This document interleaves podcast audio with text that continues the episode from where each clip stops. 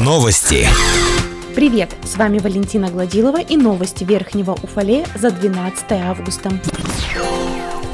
Имущество обанкротившегося Уфалей никеля продают с молотка. Так предприниматель из Свердловской области приобрел на торгах 100% уставного капитала Черемшанский мрамор, дочерней компании обанкротившегося Уфалей никеля, за 17,5 рублей при стартовой цене 156 миллионов рублей. Полимет инжиниринг на торгах приобрело недвижимое и движимое имущество Черемшанского мрамора, оборудование, производственное здания, помещения, дорожную и инженерную инфраструктуру за 5,5 миллионов рублей при стартовой цене 46 6 миллионов рублей.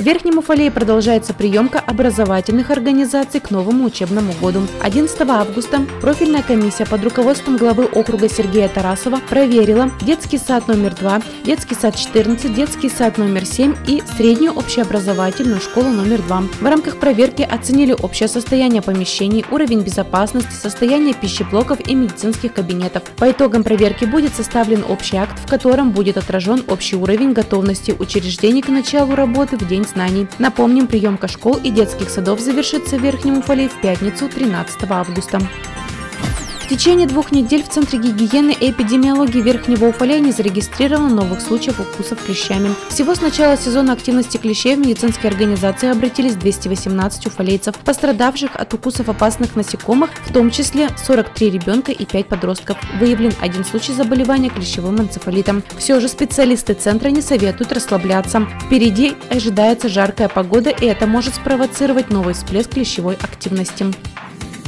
В субботу на стадионе «Никельщик» пройдет муниципальный этап летнего фестиваля комплекса «Готов к труду и обороне». Как сообщили корреспонденту Уфалей информбюро, в Комитете по делам молодежи, физической культуре и спорту заявки на участие поступили от команд 1 и 5 школы округа, гимназии номер 7 ступени, спортивной школы ФОКа и «Никельщика». В состав команд входит три юноши и три девушки четвертой ступени комплекса ГТО. Судить будут специалисты Уфалейского центра тестирования комплекса «Готов к труду и обороне». Начало спортивного мероприятия 14 14 августа в 11 часов.